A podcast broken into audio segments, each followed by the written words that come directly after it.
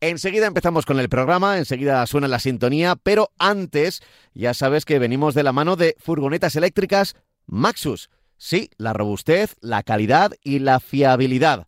Autonomía de hasta 300 kilómetros, 11 metros cúbicos de capacidad y 5 años de garantía total, 8 años para la batería y recarga de hasta el 80% en solo 45 minutos. Son las furgonetas eléctricas Maxus. Si quieres saber más, si quieres, como te decimos en el programa, saber si se amoldan a lo que exactamente estás buscando, puedes entrar en maxus-automotive.es maxus-automotive.es, buscar tu concesionario más cercano y así conocer mejor las furgonetas Maxus. Si pones en Google o en cualquier buscador furgonetas Maxus eléctricas, te va a salir seguro porque son la marca líder en furgonetas 100% eléctricas de tamaño medio.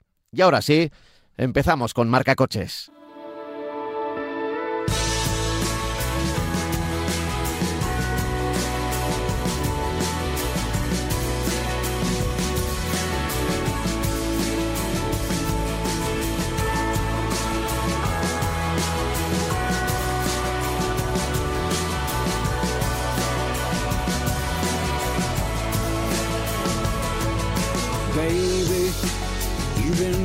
So crazy. Lately, nothing seems to be going right. So low, why do you have to get so low? You're so, you've been waiting in the sun too long. But if you sing, sing, sing,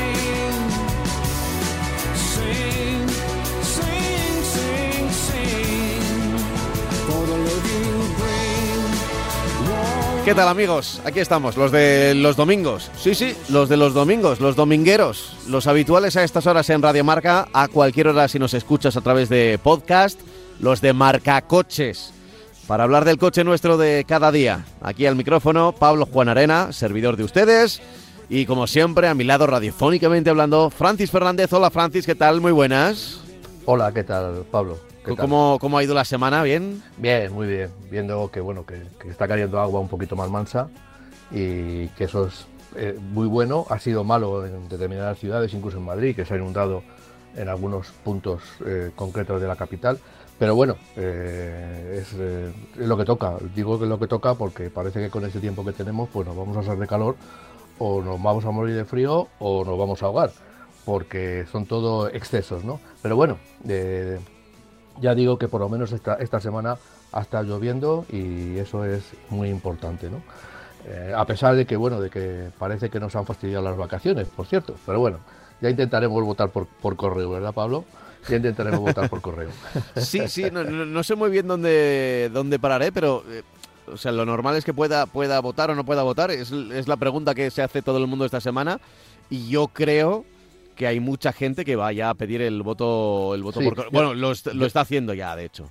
Yo llevo algunas, en las últimas tres ocasiones votando por correo y la verdad es que no hay ningún problema. Vas a correos, te dan los papeles, luego te llegan a casa y luego... Pero la gente decía, oye, pero hay, todavía no se sabe a qué partido se puede votar. Y es verdad, es verdad que hasta, el, hasta el día 9 no se sabe, pero la petición se puede hacer ya, ¿no? Eso es, lo importante es hacer la petición porque luego ya en correos te te pasan los papeles, te pasan todas las papeletas, evidentemente hasta que no haya papeletas y no se sepa las papeletas, pues no te pueden pasar, pero te las pasan y puedes hacer varias cosas. Si no estás en casa, te dejan un papel y tienes que ir directamente a, correos a, recoger lo que son las papeletas del voto y lo puedes hacer allí directamente o te lo mandan a casa, tienes que estar en casa con el DNI y, luego lo llevas. Bueno, no hay ningún problema, no es, no es un problema. Eh, el tema es si, si no vas a estar mucho tiempo fuera de casa. Claro, estamos hablando de, finales de junio, de julio y si te has ido de vacaciones antes. Bueno, esto lo digo por información, porque bueno, es curioso que hay mucha gente que, lo mismo que no sabe de eléctricos y de, y de, gasolina, está dudando entre comprar un coche u otro, pues también duda muchísimo y pregunta, bueno, ¿y esto cómo se hace lo del correo? Es muy sencillo. Es fácil, ¿no? Bueno, pues eh, que la gente se dé prisa, eso sí, que luego cuando te quieres dar cuenta eh, ya se ha pasado la, el momento De, poder pedir el voto por correo. Sí, y además, y viene todo eso también un poco hilado porque la verdad es que en estas semanas hemos estado viendo que tanto Cataluña como Madrid, Cataluña parece que se ha bajado del burro, pero que no iban a hacer determinadas, determinados cambios que estaban obligados por el tema de las, de las emisiones Y, bueno, no sé en qué va a quedar con el tema este ahora, porque claro, ahora cambia un poco todo, porque eh, podemos encontrarnos con que dentro de junio pues haya un cambio de gobierno y evidentemente ya ha habido van a afectar al automóvil porque ha habido determinados partidos que son menos proclives a mantener esas, eh, por decirlo de alguna manera, esas medidas más rigurosas en lo que se refiere al movimiento de automóviles en las ciudades. Vamos a ver en qué, en qué queda todo eso. Bueno, lo iremos, lo iremos viendo también. Eh, también tiene alguna consecuencia, lo he leído esta semana, consecuencia esto de, que el gobierno eh, había varias eh, propuestas de ley que estaban en desarrollo que, relacionaban al mundo del, del tráfico.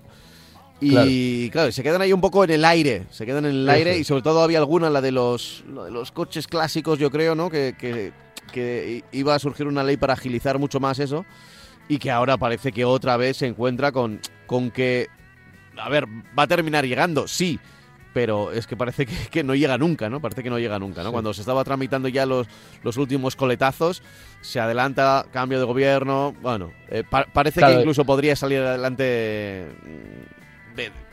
durante el verano, pero ya veremos, ya veremos. Ya veremos. Sí, eh, los coches históricos son, tienen hasta ahora una, legislación particular, evidentemente eh, no pueden cumplir determinadas normas anticontaminación. Antes estaban muy limitados en el movimiento, ahora se les permite incluso rodar, eh, o sea, circular libremente en las ciudades. Veremos en qué, en qué queda todo eso. Ya digo que, que es una legislación aparte de lo que es el automóvil y evidentemente yo creo que la historia debe mantenerse y los coches clásicos son una parte de, nuestra historia y, deberían tener facilidades para que los coches con más de X años, que estén bien mantenidos, evidentemente, que pasen, que pasen a su forma las ITV, evidentemente hay coches que no pueden, o sea, que con una norma eh, convencional que pasan todos los coches modernos, pues no pasaría la ITV, evidentemente. Imagínate un Forte eh, pasando la prueba de freno, pues no la va a poder pasar entonces, quiero decir con esto que hay una serie de, normas, de, legislación diferente que tienen que, cumplir, pero que, hay que mantener, digamos, una eh, posición de, dejarles eh, eh, circular y de dejarle moverse siempre y cuando que los usuarios, pues digamos que los mantengan medianamente bien, que no sean una chatarra y ya digo, y, y que son parte de la historia del automóvil, no solamente de coches que se hayan fabricado aquí, sino coches históricos que vengan de, de, hace, pues ya pueden venir de hace más de 100 años, con lo cual, bueno, pues eso hay que, hay que mantenerlo y hay que dejarlo circular para que la gente pueda disfrutarlo. Eh, nosotros tenemos que centrarnos ya en lo nuestro, ya, ya vendrá lo que tenga que venir en verano, ya hablaremos de si hay algo que queda retrasado o no queda retrasado por las noticias de, de esta semana. Pero ¿de, ¿de, qué vamos a hablar en el día de hoy, Francis? Bueno, pues mira, el primer coche que tenemos, un coche para, bajo mi punto de vista muy interesante, es el Honda CRV. Eh, es un sub de, buen tamaño. De déjame, déjame, antes de meternos en el lío, que recuerde que tenemos un correo electrónico, que es que no lo he dicho y lo quiero decir siempre al comienzo del programa, que, que si alguien tiene alguna duda, algo que añadir a lo que decimos nosotros, cualquier pregunta, nos puede escribir a marcacoches.radiomarca.com marcacoches.radiomarca.com Dicho lo cual, ya, ya profundizamos, Francis, ya nos metemos en el lío. Pues, pues mira, es un coche de, grande, de 4,71 metros de longitud, y es un coche que ha sido tradicionalmente muy importante en Europa y en Estados Unidos también. Primero mencionar que, que Honda en Europa tiene una presencia bajo mi punto de vista, escasa para la calidad del producto que tiene, pero en Estados Unidos tiene una presencia enorme. Es un gran fabricante de automóviles que vende muchísimo en los Estados Unidos. Entonces, bueno, en, España, en Europa en general, junto al Civic, y aunque ha sacado algunos productos diferentes, incluido un coche eléctrico eh, puro, pues eh, es junto al Civic el, coche más importante para la marca. ¿no? Está, ya digo que lo vemos, si vemos las ventas en, España, pues vemos que va para abajo, que va para arriba, se mueve eh, en unos niveles, mm, ya digo, bastante escasos para, digamos, la preponderancia que tiene los Honda, para la, calidad que ofrecen, pero bueno, es un poco lo que hay en Europa. La competencia es muy dura y Honda, pues en ese sentido, no está saliendo, insisto, muy bien parada a, nivel de ventas. ¿no? Eh, llegará a finales del 93, de 2023 este coche eh, y va a llegar con cambios muy importantes porque eh, se trata de una nueva generación, ya la sexta, ¿no? Ya he dicho que mide 4,71, es decir, estaría en el segmento de los sub ya grandes para en nuestro país, ya grandes, 1,87 metros de ancho y 1,67 metros de altura. Tiene un maletero de 586 litros que concretamente es 89 litros más que antes. Se ofrece una versión híbrida, ya no hay en, versiones diésel, eh, ya no hay versiones solo de gasolina, solamente se ofrece una versión híbrida y otra eh, híbrida enchufable. Tiene el mismo sistema híbrido, la única diferencia que hay, o la gran diferencia que hay entre los dos, es que eh, tiene, lógicamente, el, híbrido enchufable tiene una mayor presencia de baterías y que tiene enchufe para poderlo conectar a la red. Tiene un sistema de carga. además, eh, tanto los, dos tienen dos motores eléctricos y, uno de gasolina. El motor que lleva los dos es un motor térmico de gasolina. El eléctrico son 184 caballos que, mueve, son, que mueve al vehículo eh, y uno hace de, para mover el vehículo que son 184 caballos y hay otro que actúa como generador de, otro eléctrico actúa como generador de corriente. El motor de combustión ya he dicho que es gasolina, son 148 caballos. Este motor también eh, mueve el vehículo, evidentemente como cualquier híbrido, enchufable, podemos ir sin carga de batería y eh, el, coche va a seguir funcionando porque tiene evidentemente un depósito de gasolina y este motor térmico que lo puede mover eh, solo de forma sin, contar con los motores de gasolina. dispone de dos, dos, gamas de relaciones de transmisión, esta es una novedad.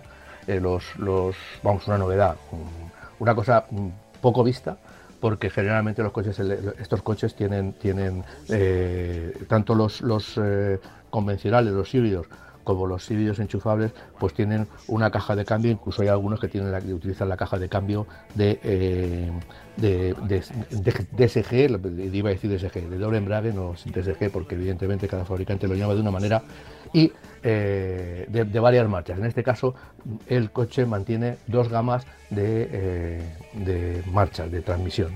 Eh, tiene el, PHV, han buscado, evidentemente tiene mucha batería, 82 kilómetros de, autonomía, lo que es bastante en el mercado. Creo que el coche que más llega llega a 100 kilómetros, me parece que es un Mercedes, y en este caso, pues tiene una autonomía de 82 y se va a recargar en solamente dos horas y media a, 7, a 6,7 kilovatios, o sea, no en una carga, no en una carga este, muy rápida, no en carga rápida, se va a cargar en, 2,5 horas, que lo, que es una velocidad para ser un, enchufe, una toma de, corriente convencional, podríamos decir, eh, pues eh, se va a cargar mm, en una manera bastante rápida. Todavía no se saben los precios, evidentemente, porque ya hemos dicho que va a llegar a finales, y a mí me parece que es un sub que si mantiene las, eh, cualidades de las anteriores generaciones del, CRV, yo creo que es un coche a tener en cuenta a pesar de que no tenga de momento una versión eléctrica pura. ¿Qué es lo importante? ¿Qué es lo importante? Porque ahora todo el mundo, los mails que nos llegan, ya sabes, este termómetro que tenemos con el, con el oyente, el tema de las versiones eléctricas que sirvan o no sirvan, todo el mundo ya pregunta. Por si acaso, ¿eh? por si acaso, ¿eh? todo el mundo pregunta por MG. Vale, igual no quiero comprarse un eléctrico, pero a ver cuánto vale el eléctrico chino, ¿no? ¿Eh? Hay, siempre una especie de... y, digo chino en, el sentido de las marcas chinas, que nadie se me enfade ni nada por el estilo, sino no, Que, es así. O sea, pues, lo mismo que antes podíamos decir, a ver cuánto vale el el de Europa del Este, el coche de Europa del Este, que no me lo voy a comprar, pero oye, si de repente eh, me, cuadra, pues fíjate cuántas veces hemos dicho que los Sandero han sido líderes en ventas mes a mes, ¿no? Sí, sí. O sea que, bueno, pues ahí está. Ahí está. Eh, ¿cuál, es nuestro.? O, te leo un correo electrónico. Léeme un correo electrónico y luego hablamos del MG4X Power. Ah, mira, también además hablamos del MG. Vale, pues mira, eh, hay uno aquí que es una queja sobre, eh, no sobre nosotros, sino, eh, bueno, algo que ocurrió eh, o algo que dice nuestro oyente que ocurre habitualmente con los Peugeot. Dice, hola gente de Marcacoches, el pasado domingo un oyente escribió un mail que comentasteis. Era un Peugeot 3008, 130 caballos de gasolina, y dijisteis que era muy bueno, que había logrado unas motorizaciones PSA excelentes. ¿Y qué me decís, pregunta, de la correa de distribución húmeda? Yo sinceramente eh, no, sé exactamente de, lo que está hablando, ni, mecánicamente, ni si ni si es un fallo recurrente, no lo he leído en ningún lado. Pero dice, a los 80.000 kilómetros o 6 años hay que cambiarla porque no se fía ni la marca de que aguante. Y aún así hay muchos motores Puritech que están acabando con unas averías de 1.300 euros. Porque se degrada con la gasolina y sin llegar a los 80.000 kilómetros. Eh, no sé exactamente qué pone aquí, porque pone si avería, chupona, tal. Lo, lo, que ha hecho PSA, ni, el fabricante de correas ni PSA sabe lo que dura. Eh, el caso es que cada seis años hay que gastarse unos 450 euros por la dichosa correa. Eh, si no es más. Y cuando las secas duran entre 100, 150 kilómetros o 10 años más, que es una incógnita. A ver si podéis comentar este problema en el programa. Gracias, un saludo, lo firma Ángel. ¿Tú habías oído algo de esto de la correa húmeda? Mm, de, que se rompiera, no. Eh, hay dos tipos de, formas de mover la distribución. Bueno, hay más, hay más tipos porque también hay un, sistema de piñones, pero eso no se utiliza porque es carísimo. Una cascada de piñones que mueve la distribución. Lo más normal de los coches modernos, lo que llevan es o bien cadena de distribución, que evidentemente es una cadena, como su nombre indica, tiene que ir húmeda, tiene que ir bañada en aceite. Entonces, bueno, tiene ventajas de que, que se, mantiene, eh, digamos, más en el tiempo pero tampoco mucho más tiempo, porque hay marcas como BMW que han tenido problemas con las, cadenas, con las cadenas de distribución, que ya digo que van en baño de aceite, van lubricadas. La correa de distribución es un sistema mucho más sencillo, eh, solamente necesitan una tapa, generalmente funcionan en seco, y ahora ha habido marcas que lo que hacen es eh, esa misma eh, correa de distribución, que es una correa de caucho, vamos, o sea, digamos que reduciendo lo casi al absurdo, es caucho pero con telas, con una serie de cosas para que aguante la tensión tan enorme que tiene, con la que tiene que trabajar. Entonces, eh, la correa de distribución, digamos que para que funcione de una manera más suave, para que funcione de una manera más efectiva eh, y que se mantenga húmeda y no se seca, que es el problema de las correas cuando ya hay que cambiarlas es porque se han secado y corren el riesgo a perder la humedad, perder eh, parte de la elasticidad, eh, corren el riesgo de romperse. Entonces por eso las correas de distribución se cambian cada X tiempo. Lo que yo no sabía era que la correa húmeda de, de, de eh, hay que cambiarla cada 80.000 kilómetros. bueno, hay mucha gente que, cuando va a comprarse un coche, una de las cosas que busca que, o, que, mm, que, se quiere informar es qué tipo de distribución lleva, si lo lleva con correa o lo lleva con cadena. Porque la cadena dura más que la correa y tiene menos mantenimiento. Eh, eh, es una de las, es una de las eh, por decirlo de alguna forma, de las labores de mantenimiento del coche. Cuando le llevamos al taller, pues hace una serie de mantenimientos, te cambian el aceite, el filtro de aceite, filtro de aire, filtro de polen, en fin, un montón de, de elementos en, esa, en ese mantenimiento programado que tiene cada marca, pues tiene usted 50.000 kilómetros, pues vamos a cambiarle esto, esto y esto. Pues en concreto la correa de distribución es el mantenimiento más caro, bueno, quizá los neumáticos sean lo más caro, pero bueno, el mantenimiento más caro de motor que podemos hacerle a, nuestro coche o que debemos hacer a nuestro coche es el de la correa de distribución.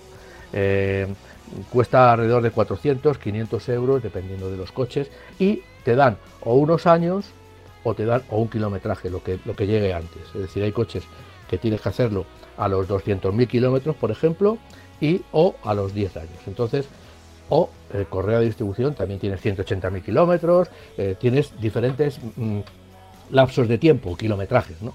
Pero yo lo que no sabía es que, este, es, que, es que las correas de distribución de, PSA, eh, de Telantis, del Peugeot 3008, esa correa de distribución húmeda, pues llevan, llevan eh, tienen 80.000 kilómetros, que eso, o 6 años, que eso es bastante, bastante poco. Eh, me extraña, vamos, me extraña muchísimo, no es que me extrañe, o sea, no, no, no, quiero, no quiero decir que el, que el oyente ha dicho algo que no es verdad, por supuesto. Lo que quiero decir es que me extraña muchísimo que ahora que los fabricantes están alargando los mantenimientos y están buscando la forma de ampliar ese cambio de distribución ampliar el cambio de aceite, ampliar esas cajas de cambio que no llevan mantenimiento, en fin, están buscando por encima de todo reducir el mantenimiento de los coches como un argumento importante de venta, pues ahora que Peugeot salga con que cada 80.000 kilómetros hay que cambiar la distribución, a mí me parece un paso atrás y bueno, quizá lo, lo podríamos investigar un poco en, internet, ¿no?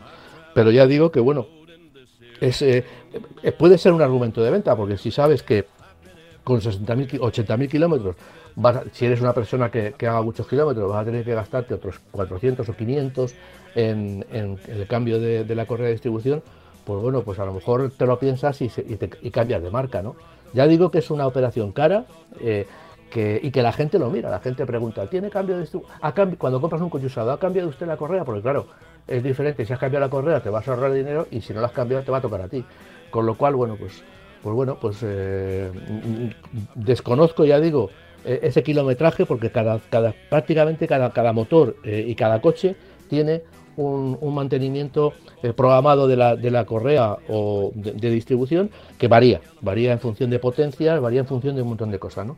Entonces, ya digo que en este caso, pues, pues desde luego mm, que Peugeot o que, que Peugeot 3008 tenga ese, tenga ese, ese mantenimiento tan, tan, tan próximo en el tiempo, cuando lo compras, pues a mí me parece un, y para atrás, porque ya digamos que eso se puede ampliar, se puede eh, eh, se puede establecer un mantenimiento más, más dilatado eh, de fábrica. De fábrica podemos decir, bueno, pues el mantenimiento queremos que sea muy largo, pues vamos a, poner una correa especial, vamos a poner esto especial, vamos a hacer determinados apaños técnicos para que la correa me dure más o menos. Eso lo pueden hacer los fabricantes sin problema.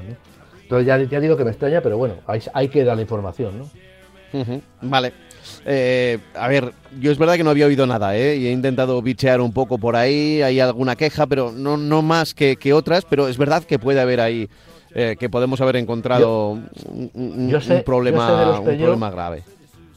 Yo sé de los Peugeot que el problema que tienen es con, vamos, los Peugeot, todos los de Stellantis, con motores con, con AdBlue, que tienen problemas que, se van, que, que hay que cambiar eh, eh, se va el, todo, el, todo el, sistema de AdBlue, tanto el depósito como toda la electrónica que tiene y, los inyectores, el inyector de AdBlue, y que hay que cambiarlo. Y también es una operación cara porque ya. hay marcas que te ofrecen lo que son, te ofrecen el, sistema de AdBlue, te lo, te lo separan por, por, por elementos y te ofrecen por un lado una cosa y por otro lado otra, y hay otras marcas que te ofrecen todo el conjunto, con lo cual, claro, lógicamente cambiar un conjunto de AdBlue es mucho más caro que no cambiar una pieza determinada, ¿no? Así que bueno, pues, pues, pues bueno, yo sabía eso, pero desde luego de la correa no tenía, no tenía un, una información. de, hecho, de lo que dijimos la semana pasada, porque he, visto también que hay otros correos electrónicos, hay otro que se quejaba precisamente del AdBlue, que también es, ese sí que es un fallo, el que, que yo he leído más o nos han llegado eh, varios mails y bueno, incluso reconocido por la marca.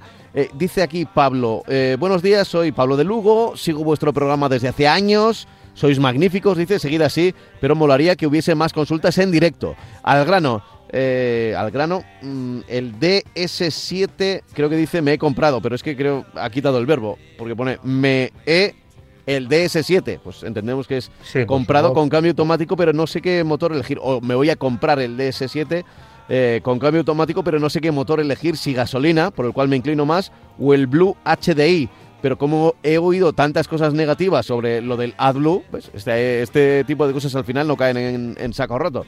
Eh, eh, a ver si podéis eh, aportarme algo de luz y preguntarle a Francis su opinión sobre el cambio automático de este coche, de la marca, bueno, de PSA, de Stellantis. muchas gracias, se viene la 33, añade Pablo, un saludo desde Valenciennes, en Francia, aunque él es de Lugo. ¿Qué le podemos decir? Habla del, DS, habla del, DS7, ¿no? Dice el DS7 eh, que no sabe qué motor elegir, si gasolina o el o el Blue HDI, el diésel, con el AdBlue. Entonces, claro, es que sobre todo dice que ha oído tantas cosas negativas del AdBlue que no se fía. Ya. Bueno, primero, del cambio de automático de 8 marchas, aunque la marca en los últimos productos lo está sustituyendo por un. Eh, vamos, lo está sustituyendo, lo va a sustituir. Todavía no, con un cambio de doble embrague de 7, a mí me parece que el cambio este automático de 7 marchas, de 8 marchas, perdón, me parece magnífico. Hmm. Eh, consigue ahorrar, ahorrar combustible porque lógicamente el motor, todo el sistema puede elegir em, el, cambio, la, relación de marcha más adecuado en cada momento y luego tiene unas transiciones espectacularmente suaves. Eh, en cuanto al motor de los motores de gasolina o, diésel, o sea, yo el cambio automático, desde luego, tanto en gasolina como diésel, lo, elegiría. Eh, luego, el, tema de, del motor, Eh, eso es ya una decisión. Es que depende también, no, nos dice exactamente la cantidad de kilómetros que hace ni, ni, ya, muy ni cómo lo utiliza. Eh, dice que es de Lugo. Ah. Si lo utiliza por Lugo, ahí podría darnos unas pistas, ¿no? Ya. Yo ahora mismo ya digo que, el motor diésel es un 131 caballos, según tengo aquí en, las, en las, notas, y luego ya pasa a Letens porque yo creo que son todos ya un poco electrificados, ¿no? ya suben bastante de, precio. Son, son, más caballos, son 224 24 caballos, ¿no? salvo en la ilustración total que sube a 300. ¿no? Yo creo que, el, motor diésel es un motor indicado para este coche. Eh, a mí no me echaría para atrás lo del tema de, del, del AdBlue, porque bueno, hay sí, da problemas, se oye que da problemas, pero hay muchísimos coches eh, de, de, y Peugeot sobre todo que lo llevan y que bueno pues eh, unos darán problemas y otros no es como todo es como lo que hablábamos antes de lo de la cadena de, distribución húmeda eh, yo creo que el tema es ya digo un tema muy muy personal el, el, diésel es mucho más barato, estamos hablando de que hay diésel hasta de 39 hasta 48, hasta 41.600 y luego ya los gasolina, pues por lo que tengo yo aquí del DS7, pues se van a, precios bastante más altos. En fin, eh, resumiendo, es un tema personal. Yo me compraré un diésel ahora mismo porque la diferencia de precio, digamos que me justifica que se estropee una o dos veces el, sistema de AdBlue, que no va a pasar, que no creo que, sea una cosa que pasa. Y si está pasando, ya la marca estará trabajando para solucionarlo. Y bueno, y yo creo que se va a ahorrar dinero. Es un, el motor de 130 caballos va muy bien con este, con este coche, como va muy bien con, el Peugeot 3008, como va muy bien con el, con el 508, en fin, es un motor que, funciona muy bien, todavía hay tiempo para que las cosas cambien y hayas podido disfrutar de este motor diésel y te hayas ahorrado un poquito de dinero, porque como vemos en este caso resulta que amortizas antes el diésel que gasolina, eh, con, lo cual es lo, que es siempre un poquito, eh, diferente. Gasta 5,5 litros, que está muy bien el, consumo, que le va a sacar menos consumo seguramente cuando circule por carretera, porque me consta que los consumos de este motor en todos los coches en los que va son muy, muy buenos, muy buenos, y en fin, pero ya digo que es una, cuestión personal. Bueno, pues eh, más allá de la cuestión personal, seguro que hay algún oyente, ya que han reaccionado tan rápido a que la semana pasada habláramos de, de este modelo de Stellantis, pues, pues eh, seguro que igual alguien le puede dar algo más de luz. Para eso también sirve el correo electrónico, lo voy a recordar, marcacoches@radiomarca.com, marcacoches@radiomarca.com. Y dicho esto, el tema que me decías que tenía, del que tenías que hablar, el pues MG4X Power. Pues sí, eh, tenemos ya eh, coches que, no solamente tienen versiones eléctricas, sino que ya a, los coches eléctricos le dan una personalidad especial. ¿no? Y en este caso MG pues es un poco una, de las primeras marcas que ha, hecho, que ha hecho, ha, hecho esta, este cambio, digamos, y este aumento de posibilidades. ¿no? Tiene, es una versión eléctrica que que, tiene una potencia de nada menos que 435 caballos. Es el MG4 X Power, que sería el coche que se pone en, la parte de arriba de, la gama a todos los niveles, por deportividad, por potencia, por equipamiento. Eh, va a llegar este verano. Eh, acelera de 0 a 100 en 3,8 segundos, ya nos podemos imaginar lo deportivo que es. Esto de la electricidad pues nos ha nos está trastocando un poquito todos los, todos los parámetros que teníamos cuando hablábamos de coches térmicos. Antiguamente, y digo antiguamente, y no es me hace 20 años, sino hace 6 o 7 años antes de esta vorágine de coches eléctricos y tal, pues un coche que, va, que bajara los 9 segundos su aceleración de 0, que hiciera un 0 a 100 de 9 segundos ya podía ser considerado como un coche que andaba bastante. Un coche bastante deportivo, no muy, muy, muy deportivo, pero un coche deportivo y con unas prestaciones muy defendibles. Ahora tú fíjate, ahora estamos en que este coche va, a acelerar en 3,8 segundos. Eso es, eh, no sé qué decirte, de Porsche 911 de hace dos días. Eh, o sea, que, son unas prestaciones solamente a ese nivel, porque luego ya sabemos que los coches eléctricos tienen muy limitada la velocidad eh, máxima. Lleva tracción integral, Eh, lleva dos motores, son dos motores eléctricos. Es un coche que es bastante compacto mm, y yo creo que atractivo. El coche estéticamente pues es un coche muy, muy bien resuelto. 4,29 metros de longitud y alrededor de los 350 litros de maletero. Es un coche, ya digo, compacto, es un coche atractivo que todavía, que todavía no, tiene, no tiene precio, pero que, bueno, pues eh, digamos que, va a situar, va a poner a esta marca MG todavía más en, la información de coches eh, eléctricos, que es una marca que está siendo eh, líder en ventas, o sea, está vendiendo muchísimos coches y también dentro de dentro del ramo de los coches eléctricos, porque la marca lo lleva, lleva, tiene de todo en, su gama, no como otras marcas chinas que tienen solamente coches eléctricos. MG ofrece una gama de productos bastante amplia. Bueno, eh, ya sabemos, es, verdad que tienen la vitola de eléctricos, ¿no? Porque han llegado mm, digamos, en ese resurgimiento de la marca MG, ya lo hemos contado muchas veces, que que tiene que ver con la antigua, el nombre y ya está, y ya está. Pero es verdad que como ha llegado justo a la vez que llega el, tsunami de los, de los coches eléctricos y además llegan con buenas ofertas precisamente en ese sector, en, ese, en esos modelos eléctricos, 100% eléctricos, pues parece que solo tienen eh, esa capacidad, ¿no? Parece que es MG la, la marca de los coches eléctricos, pero no. Hay más, ¿eh? hay, hay unas cuantas opciones y no, es una marca que podamos decir que, tenga un concesionario vacío, ¿eh? O sea que si vas a un concesionario te pueden dar varios folletos de varios modelos, ¿eh? De hecho, el, el, HS, que sería uno de, un coche bastante llamativo de la marca, es un, lleva un motor de 1,5 litros y de 162 caballos y cuesta a partir de 27.000 euros, con lo cual está muy bien, está muy bien de precio. Por eso se está vendiendo también, porque tiene, tiene unos precios muy, muy, muy, muy competitivos. Eh, ¿Vamos con el siguiente tema o quieres añadir algo más de.? No, no, si, tienes algún correo, si quieres, lo sí, sí, eh, pasamos directamente a, una prueba, eh, precisamente de un coche eléctrico. Está conduciendo un coche eléctrico, un coche chino, y bueno, la verdad es que hay mucha información al respecto y muchos conceptos que, debemos de, de, digamos, que aclarar y actualizar. Vale, pues mira, tengo por aquí un correo. Bueno, tengo dos, pero yo creo que a uno le podemos ayudar más que a otro. Eh, lo firma José Luis. Dice: Buenos días, enhorabuena por el corto programa. Supongo que la enhorabuena será por el programa y que se le hace corto, no, no porque sea corto nos da la enhorabuena. Dice, quiero cambiar mi coche, estoy en duda entre el Suzuki Vitara 1.5 híbrido, cambio automático y 4x4, o por otro lado el Toyota Yaris Cross.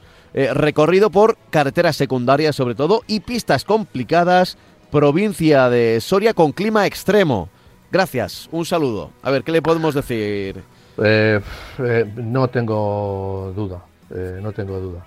El, el, Yaris Cross no deja de ser un coche que, digamos que no, es que sea solo, por decirlo, una decoración, pero no es tanto terreno como el Vitara, ni muchísimo menos. Entonces, si se va, si ya nos avisa de que va a circular por, por pistas de tierra y tal, desde luego el Vitara es el coche más indicado. Y lo digo también este, en este caso, lo puedo decir por conocimiento de causa porque lo he probado y la verdad es que no me imagino yo a un Yaris Cross que, insisto, aunque vaya un poquito más alto, eh, no va a ser lo mismo que, el Vitara a, ningún nivel.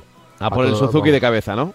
Yo, yo me iría al Suzuki de cabeza. El Suzuki ya digo que le va a dar. Sí, a mí también me parece. En cuanto ha dicho lo de carreteras secundarias, pistas complicadas, eh, más vale asegurar que, el Yaris Cross, que es lo que dices tú, no deja de ser una versión ahí un poco ampliada. Tú fíjate, si se hubiera quedado por, por lo de carreteras secundarias, eh, seguramente le hubiera dicho que bueno que cualquiera de los dos le iba a dar buen resultado, pero el Yaris Cross seguramente que es un coche más de asfalto, más de turismo, pues le iba a dar mejores resultados y iba a ser incluso más divertido en carreteras secundarias. Pero cuando ya he dicho lo del tema de caminos de tierra y pistas y tal, no hay, no hay, en este caso ya digo que no hay, yo por lo menos no tendría ninguna duda y me compraría un Vitara que de hecho es un coche muy atractivo, eh, está muy bien presentado. Eh, yo, vamos, no tengo más que eh, buenas, buenas ideas, buenas opiniones de, este coche. Que ya digo que además tengo la, tengo la esa de que lo he probado tanto en carretera como en campo y en campo la verdad es que sorprende bastante. Eh, Suzuki cuando el, heredero del Vitara de toda la vida no puede esta generación que se vende ahora no puede digamos menospreciar eh, o, ir hacia atrás en, una marca como, como Suzuki que se, ha caracterizado mucho mucho tiempo por tener eh, todos terrenos auténticos, muy compactos, muy pequeños, pero todos terrenos auténticos. Hmm. Em, el otro correo electrónico es que igual eh, me da miedo leerlo porque a mí me pilla y, puede, no sé si estarás muy puesto en esto. Dice, dice José, ¿podrían aclarar, eh, buenos días, ¿podrían aclarar un poco el tema de los coches clásicos y la circulación en poblaciones de más de 50.000 habitantes? Gracias. Es que creo que nos está preguntando algo específico quizá de la nueva regulación, no lo sé. Yo, yo, voy a decir, yo voy a decir lo que sé de los coches, de los coches históricos, no clásicos, ¿eh? históricos. Cuando pasa un coche de 25 años podemos hacer la gestión para matricularlo como coche histórico. Eso lo que, eso lo que, lo que representa, digamos, es que todas las normas que se exigen a los coches nuevos eh, no pesan sobre ellos. Evidentemente, eh, mira, por ejemplo, por ejemplo, un caso para que, para que eh, la gente que además me ha pasado hace dos días, dándome la vuelta con el coche que, voy a, que, vamos a hablar luego, el, el, BID, pues dándome la vuelta, pues, eh, pues subí a, Navacerrada, desde aquí de Madrid. Bueno, para tener un poquito de autovía, para tener carretera de montaña, subiendo, bajando, en fin. Y me tocó, curiosamente, bajando, me tocó un CX. Eh, el CX es un coche magnífico, eh, fue un coche magnífico, fue un coche que, lo mismo que el DS, pues eh, significó un antes y un después en, la marca Citroën. Era un coche de lujo que, bueno, espectacular. Uno, de, los, de los coches que, más he disfrutado conduciendo porque era un coche muy, muy, muy, muy especial. Es un coche que, bueno, yo no sé cuántos años tendrá, pues debe tener, pues cuánto, 35, 40 años o por ahí, o más. Desde que nació hasta que murió, estoy hablando. Entonces iba delante de nosotros. Este coche no tenía ninguna placa histórica ni nada. Y llevaba, llevaba era una placa de, Madrid con, con, Me parece que llevaba una letra. No, dos letras, perdón, dos letras. Dos letras. Tenía dos letras. Bueno, pues curiosamente tuve que poner el sistema de recirculación de aire. Y tuve que poner el sistema de recirculación de aire porque el coche se veía por el escape que debía consumir algo de aceite y también, lógicamente, al no llevar ningún tipo de catalizador ni nada, pues huele. Entonces te estaba metiendo un olor a, fritanga, en el sentido de la fritanga, por el tema del aceite quemado y por otro lado también mezclado con ese olor a gasolina eh, sin quemar que salía de los escapes de los coches antiguos, cuando no llevaban ningún tipo de filtro. Entonces tuvimos que poner la recirculación y además nos tocó, porque no sé si la gente que conozca el puerto de Navacerrada, pues ahora mismo cada vez se puede adelantar menos, ¿no? Iba bajando, había mucho tráfico y no se podía adelantar. Bueno, entonces, ¿con esto qué quiero decir? Que lógicamente ese, señor con un coche histórico no debe pasar las, la, no puede eh, cumplir una serie de normas que sí cumplen los coches modernos. Entonces, esa mano ancha que se hace con los coches históricos, evidentemente porque no hay muchos, porque es una cosa que es de cultura general, o sea, es, es como... Eh, podemos mantener un edificio viejo y, no, le, tenemos que hacer determinados cambios, porque entonces, bueno, pues, pues, no merece la pena. Pero si tiene un valor añadido, un valor, se mantiene la fachada, sí, bueno, en el caso de los coches históricos, pues pasa eso. Entonces, antes, eh, lo que sucedía era que yo, cuando sacaba mi coche histórico a pasear, Tenía que decirle a dónde iba y, cuándo el tiempo iba a estar. Es decir, no podía coger y moverme a mi libre albedrío. Tenía que decir, bueno, voy a ir a tal sitio, que hay una convención, o voy a comer a la sierra. Bueno, pues, pues voy a comer a la sierra. Y, pero no me podía salir de ahí. Ahora lo que quieren hacer es permitir la libre circulación de estos vehículos. Y la libre circulación de estos vehículos significa que además de poderme mover por donde quiera, eh, fuera de la ciudad y tal, sin decir a dónde voy, me voy a poder mover dentro de la ciudad eh, por las zonas restringidas.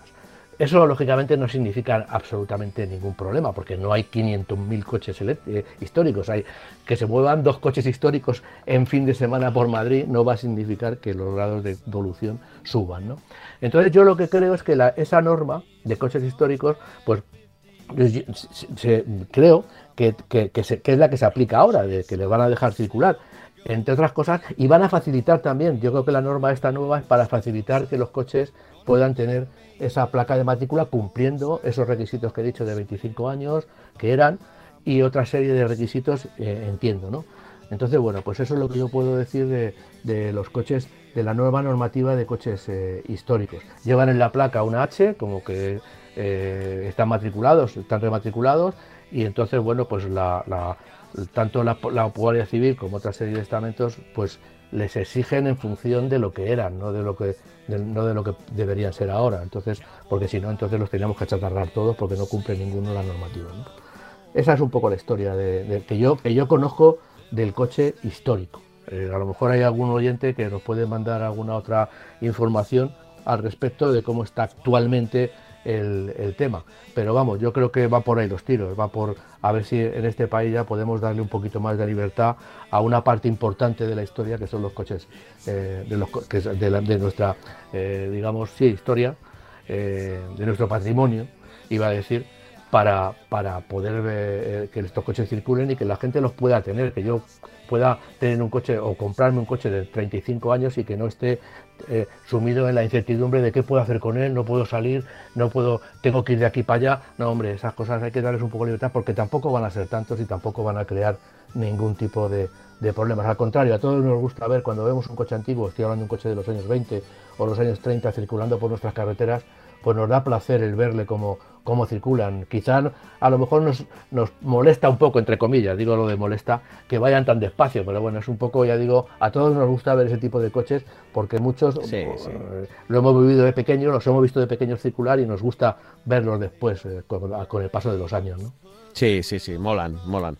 A ver, y, coches históricos, ¿no? Y, a los peques, ¿has visto los ojos que se le ponen a los niños cuando ven uno de esos coches? Efectivamente, efectivamente. Que, están acostumbrados solo a verlos en las películas igual. O, efectivamente, sí, sí. Ahora es que mola es, Ya digo que, que eh, eh, es, es, una, una, una, parte de nuestro, es, patrimonio nuestro y deberíamos, deberíamos eh, pues eso, pues procurar que, que haya talleres, que haya profesionales que se dediquen a la restauración, porque mantener eso, eh, ya digo, es como mantener eh, un edificio o mantener otra, una, obra de arte, un, cuadro, o salvando un poco las distancias a lo mejor, pero mantener eso pues es, es eh, digamos que, bajo mi punto de vista, imprescindible. Y hay mucha gente que, lo, que, lo, que los quiere mantener y dedica mucho dinero y esfuerzo a, tenerlos, a tenerlos bien, bien mantenidos y bien cuidados, pintados y revisados técnicamente, ¿no? Ya. Pues sí, así es, así es. Em, en fin, oye, eh, sí que teníamos algún tema encima de la mesa eh, ahora mismo. Eh, pues yo, mira, tengo, tengo la prueba del, que he podido conducirlo, por toda la anécdota que te he contado del, CX. Tengo, hemos estado probando, he estado probando el, el BID, el ATO 3. yo saco, tengo que hablar primero de, lo, de lo que es el la, marca de lo que está representando el coche chino en, Europa. Eh, eh, lo mejor que podemos decir, o por lo menos yo una de las, de, los, de las mejores cosas que podría decir de, un automóvil que venga de fuera de nuestras fronteras, es que eh, si no sabemos que es una marca china, si le quitamos todos los anagramas, va a poder pasar por cualquier coche europeo a todos los niveles. A nivel de, de estilo, a nivel de acabados exteriores, a nivel de interior, a nivel de acabado interior, de materiales. Me parece que es un coche, esta marca y en concreto este coche, el Ato 3, es un coche que eh, está muy bien presentado. Primero, eso, para mí eso sería lo, principal. Eh, ha llamado, por lo menos eh, en la zona en la que yo me muevo, ha llamado bastante, bastante la atención porque bueno, la gente ve eso de BID y no sabe un poco lo que, lo que es. pero bueno, BID, perdón, no BID, BID, no sabe muy bien lo que es y bueno, tiene mucha, mucha curiosidad. Eh, y las marcas chinas, encabezadas quizá por esta, porque yo creo que es una de las marcas que más fuerte ha entrado en el mercado europeo y en el mercado nacional, van a venir otras. Ya había alguna, como MG, pero van a venir otras. Esta ha sido yo creo que, la primera, el primer cabeza de puente de una marca verdaderamente... Eh, la más interesante, por decirlo de alguna manera, porque hay otras también interesantes, ya que ya se vendían antes, pero esta marca digamos que es la, cabeza de puente de una nueva generación de, no solamente de vehículos, sino de marcas que van a empezar a llegar a Europa y que yo creo que llegan con la vitola de ser coches perfectamente presentados y rigurosos en todo lo que significa eh, seguridad, eh, presentación, elementos de, confort, en fin. Es un coche que lo que yo digo completamente eh, europeo, en el sentido de que tiene, mm, satisface o digamos que cumple cualquiera de los gustos europeos. Yo me acuerdo cuando llegó las marcas coreanas, pues que al principio, y digo al principio, en los, primeros, el primer año, los segundos años, la gama de productos que trajo dejaba bastante que desear. Y ahora fíjate dónde están. Ahora están eh, con, una, con, una calidad y una, un bien hacer, un buen hacer eh, extraordinario en, todos los segmentos en los que se mueven. Pues un poco ha pasado con los chinos, lo que pasa es que los chinos, las marcas chinas no han pasado por ese vía crucis que se venir con unos coches que, que den resultados y luego eh, mejorar, sino que ya vienen con, con los deberes hechos. El Ato 3 es un sub, un sub de 4,45 metros de longitud, eh, de 1,87 metros de ancho y 1,61 de altura. Tiene una distancia entre eje de 2,72 de batalla, de batalla, distancia entre eje de batalla, 440 litros de maletero y 1.825 kilogramos de peso. Este dato, este último dato que hemos dado, más que los otros, pues lo que nos da un poco es, eh, nos define un poco el comportamiento del coche. Evidentemente no es un coche deportivo, es un coche fundamentalmente orientado al confort de marcha. Eh, es un coche con tracción delantera, con un motor eléctrico de 204 caballos, lo que le permite alcanzar una velocidad máxima de 160 km por hora y acelera de 0 a 100 en 7,3 segundos. No, es, no, es, no está mal, 7,3 segundos, ya digo, como he dicho antes, sería en, otros, en, otros, en otra época una aceleración súper brillante, lo que pasa que en este caso, pues 204 caballos no es, demasiada, no es demasiada potencia, no digo que no sea demasiada potencia para el coche, sino que hay otras marcas eléctricas, eh, coches con motores y coches eléctricos que nos dan muchísimos mm, caballos, eh, cifras que, hace poco tiempo veíamos que un coche pequeño 400 caballos pues no, era una cifra normal. En este caso se quedan 204 caballos, pero desde luego ya, adelanto que no es un mal nivel de potencia. Su consumo medio combinado es de 15,6 eh, kilovatios hora. Eh, lo que en teoría, y digo en teoría, le permite 420 kilómetros de autonomía, 420 kilómetros de autonomía o 565 si es en ciudad. La carga en un cargador prácticamente convencional que podemos tener en casa de 7,4 kilovatios se hace en 9,7 horas, en uno de 11 6,5. Yo, como no tengo ninguno de los dos, pues lo enchufaba a la red, me estaba cargando porque aparece en el display a 1,8 y para, eh, para que te hagas una idea, para que se haga una idea al oyente, para cargar un 20% de batería necesitaba 4 horas. Todos podemos hacer nuestros cálculos de cuántas horas necesitaríamos en un enchufe, el enchufe de casa, en un suco normal, o sea, no nada de cambios de, un enchufe diferente al que tenemos para enchufar el ordenador en casa. En carga rápida continua de 150 kilovatios puede llegar a cargar desde 20 a 80 en solo 29 minutos, lo que está bastante bien.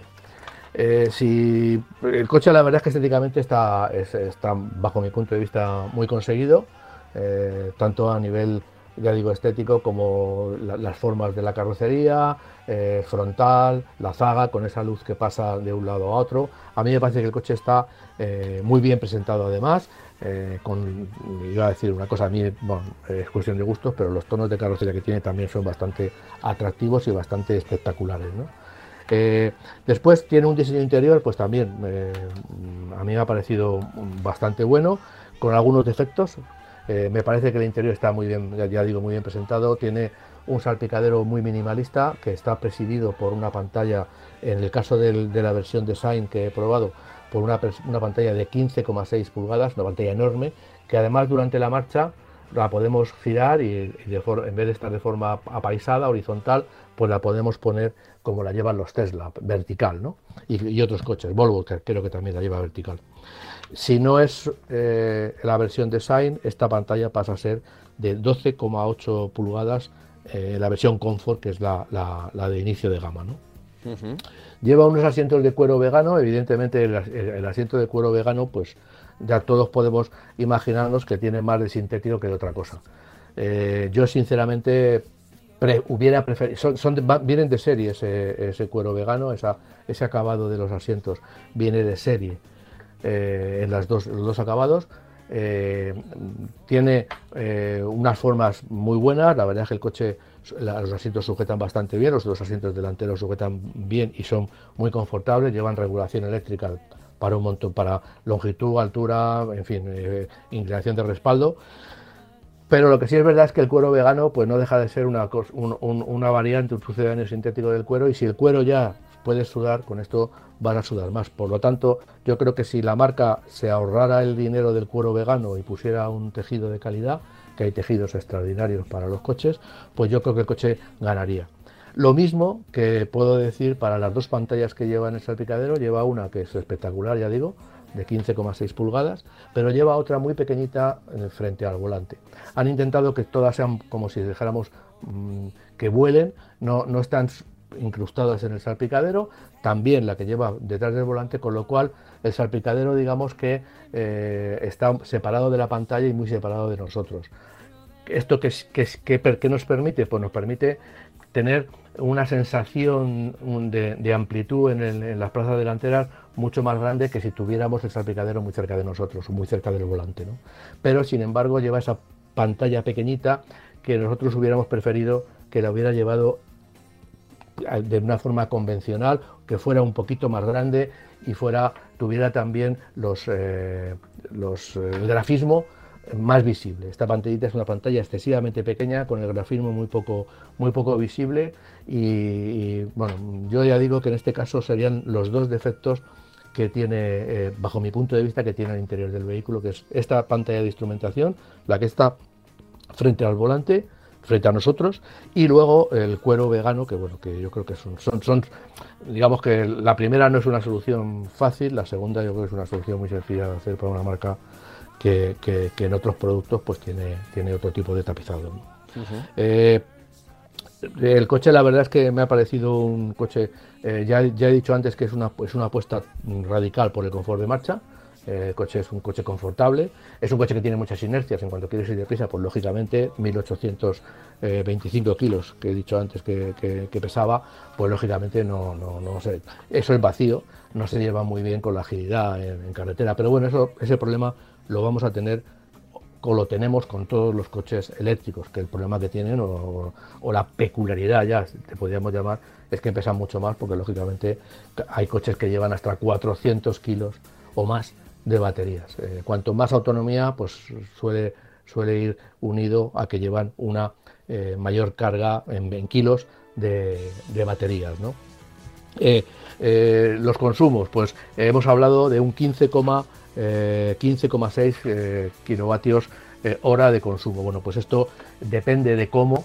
por ejemplo, para Puerto de Navacerrada se circula por autopista hasta el kilómetro 28, eh, luego se sube hasta el kilómetro cincuenta y tantos eh, por un puerto largo de, montaña y muy, exigente, eso los ciclistas lo sabrán, que hay muchos ciclistas que, se, que, lo, que lo sube todos los días. Eh, en el caso salimos con 420 kilómetros de autonomía y cuando llegamos al puerto, estoy hablando de hacer 50 kilómetros, miedo me da. En realidad, ¿sí? Miedo me da, digo, miedo, miedo me da la autonomía. En, realidad habíamos, habíamos consumido 100 eh, eh, kilómetros de autonomía. Es decir, 50 kilómetros de recorrido, 100 kilómetros de autonomía. Quiere decirse esto que cuando vamos a circular por, un, por, por de montaña o vamos a circular por autopista a 120, no estoy hablando de ir a más deprisa porque no fuimos más deprisa, estamos hablando de que vamos a tener esa autonomía de 420 kilómetros puede bajar bastante. Eso cualquier usuario de coches eléctricos lo sabe. Con lo cual, bueno, pues tenemos que echar los cálculos. Evidentemente es un detalle que lo sabremos en cuanto tomemos contacto con el coche, ya, ya lo hayamos cargado varias veces, ya vamos a saber de, cómo nos movemos, en qué circunstancias nos movemos, si nos vamos a ciudad, la marca anuncia 565 litros, si, perdón, litros, eh, kilómetros, y si nos vamos a mover por carretera, pues ya sabemos que el consumo va a ser mayor y ya podremos tener una idea de que no van a ser 420 kilómetros, sino como a lo mejor se queda en 350 o menos, si, ya digo, circulamos a esa velocidad máxima de, de 120 kilómetros por hora. Otro detalle que tiene, que tiene el sistema de, de, funcionamiento del coche es que generalmente yo he, probado algún otro coche eléctrico que lo que llevaban para el sistema de recuperación de energía, el sistema de frenada eh, regenerativa, lo que llevaban eran levas en el volante. Con una leva subíamos la, subíamos la, frenada, el, nivel de frenada regenerativa, es decir, dábamos a la, leva y el coche se paraba bastante, mucho o muy poco, dependiendo de las veces que le diéramos, y luego con la otra leva lo quitábamos.